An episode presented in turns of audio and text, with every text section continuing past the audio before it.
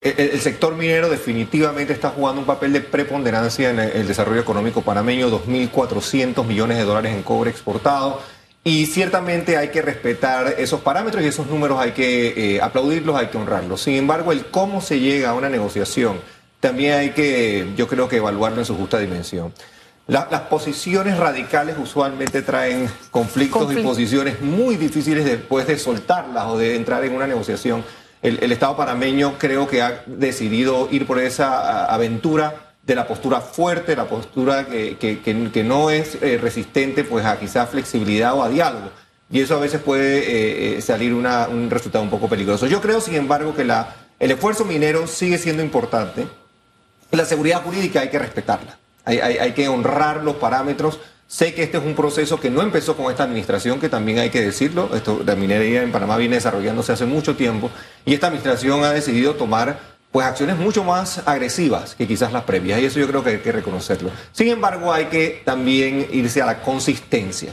Creo que hay que defender los intereses de la República de Panamá en todas las industrias, ante todos los escenarios, incluso con subsidios o con alternativas locales, cambios a legislación local que pretendan alterar o distorsionar el mercado. Así que yo creo que en tanto en minería como en energía, como en puertos, como en beneficios turísticos para ciertos grupos económicos panameños, en todas las avenidas hay que tener entonces una posición fuerte y beligerante. No puede ser fuerte aquí y acá entonces voy a ah, ceder y aquí entonces voy a dar beneficios fiscales y a esta, a esta gente sí, acá no y hoy con minería. Ojo, sin desvirtuar como dices tú lo importante que es negociar lo mejor posible quizás esta negociación que ahora están tratando de, como, que, como dices, de apretar.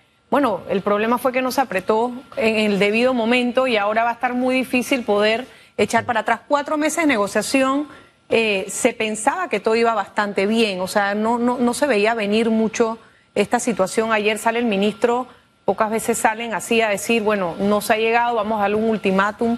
¿Qué opinas sobre, sobre estos meses que hubo digamos que otro mensaje. las negociaciones entendíamos eh, que avanzaban en diferentes frentes, en diferentes eh, polos de buena manera, específicamente en el tema medio ambiente, que obviamente nos preocupa laboral, también, laboral, socioeconómico, el impacto eh, pues en gobernanza corporativa y demás, todo iba bastante bien, pero la parte económica y financiera, que es el meollo del asunto, aparentemente pues claudicó al final.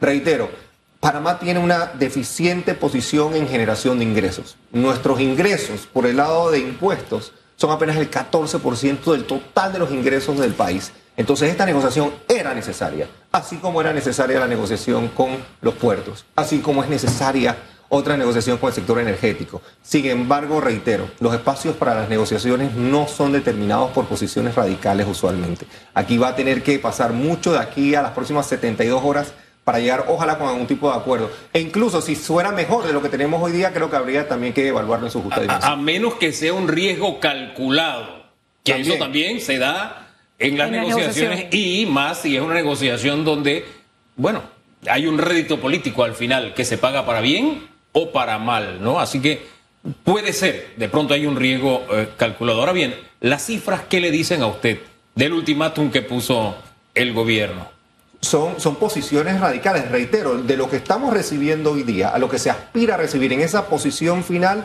hay un espacio muy grande, muy grande, es un, es un abismo de negociación todavía que pareciera estar disponible o, dispuesto. Ojalá que haya espacio para una conversación sensata en la que el país, de nuevo, no prevalezca en intereses eh, políticos o de ciertos grupos, sino que, que, tengamos la visión Estado, que seamos verdaderos estadistas a través de las personas que están liderando esto. No pensar en la próxima elección, sino pensar en las próximas generaciones que necesitan de estos ingresos para salir adelante. Y pues retomo parte de lo que decía usted, ¿no? Como a unos se les trata de una forma y a otros de otra. En el tema Panama Ports, yo insisto, y estoy siempre ahí como la gota, yo no critico a la empresa. Hay gente que demoniza al inversionista, no. Yo creo que el inversionista y el empresario busca su beneficio. Eso es parte de. Claro que sí. A mí lo que me incomoda es que nosotros como Estado lo que hicimos fue trabajar en beneficio de ellos totalmente, teniendo situaciones totalmente diferentes a cuando se negoció por primera vez. La, situación real es totalmente diferente. No se podía decir que no podíamos entrar a una renegociación porque se había renegociado en el camino varias veces. Podíamos haber sacado ventaja o por lo menos haber vuelto al contrato original que era mucho más beneficioso. En fin, pero no, acá me acuerdo que desde el informe del Contralor se le hizo una autopista, como, como quien dice, paños y manteles para que ustedes sigan bajo las condiciones que se renegociaron, no las condiciones originales. Bien pudimos haber renegociado. Bueno, ya fue una metida de pata, esperemos que acá las cosas... Se Ahora, la inversión extranjera directa es necesaria. Total. No, no, no menos y bienvenida. Y bienvenida, necesaria y reclutada y en ese sentido aplaudir los esfuerzos que se hacen desde el Ministerio de Comercio e Industria hasta la Presidencia de la República. Con eso dicho, el cómo de las cosas sí juega un papel importante en el resultado y no solo en la inmediatez, que es una preocupación de muchas administraciones. ¿Qué va a pasar en el mañana? No, esto es un tema generacional porque lo que se negocie hoy va obviamente a afectar las arcas del Estado en el futuro muy cercano. Entonces, de nuevo, invitar a la seguridad jurídica, a la atención al análisis, pero que, prevalezcan los intereses de la nación, del Estado, por encima de cualquier otro eh, que pueda haber por allí.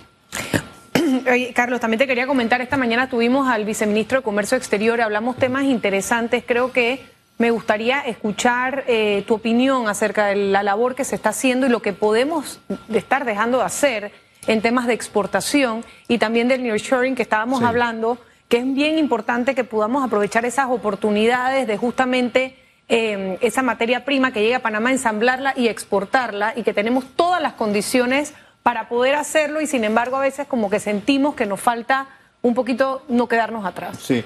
Eh, al Ministerio de Comercio e Industrias le ha tocado muy difícil este proceso, este periodo obviamente de pandemia.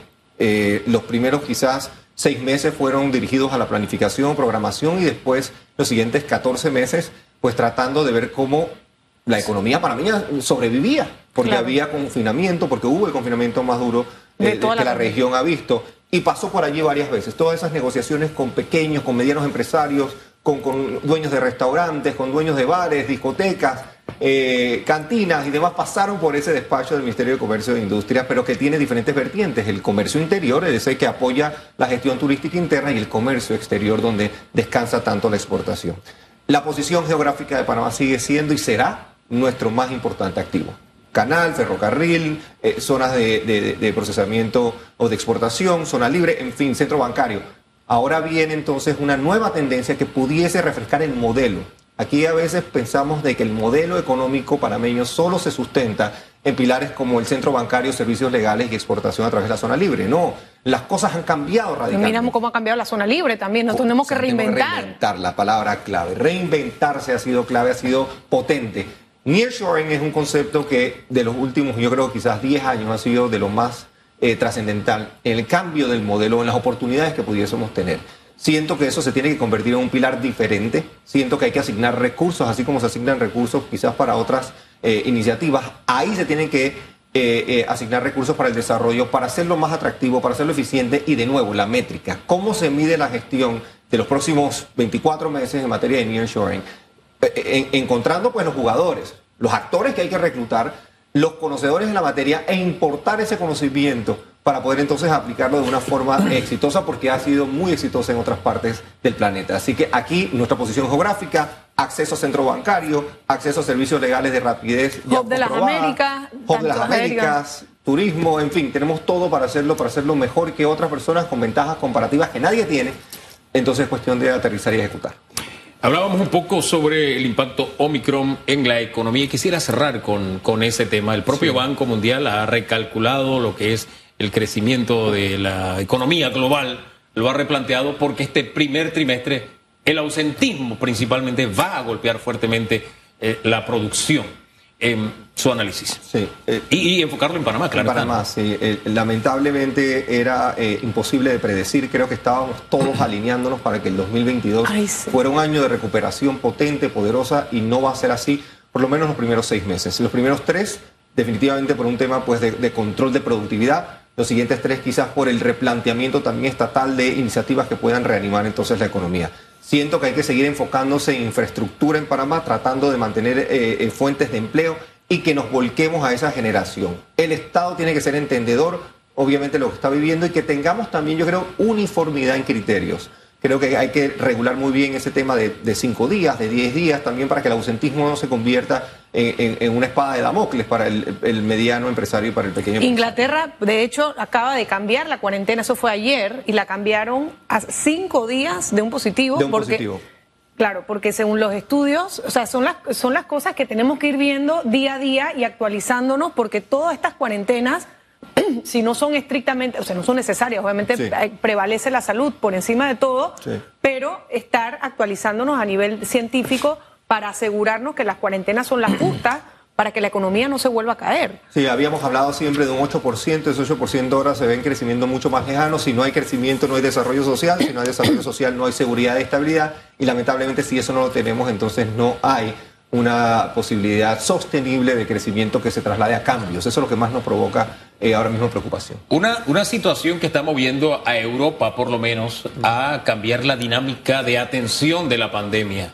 Eh, España lo ha llamado el plan Centinela, un plan en el que ya no se va a manejar la, la pandemia de la forma que se ha hecho hasta ahora, sino como una gripe, suponiendo, por lo menos allá, en el caso de España, 90% de la población eh, vacunada y también con una población mayormente, a pesar de los antivacunas, mayormente informada de cómo funciona el virus. O sea, sin entrar en esas consideraciones, mm, voy a olvidarme eso, algunas consideraciones de silogismo casi infantil que se usa para dudar de la existencia de una pandemia, de la existencia de un virus, de las vacunas, etcétera, teniendo una información bastante fiel en la población o una población bastante bien informada se van a correr ese riesgo para que la economía no siga siendo lesionada. Sí, y similar aquí en Panamá, siento que ese es el camino.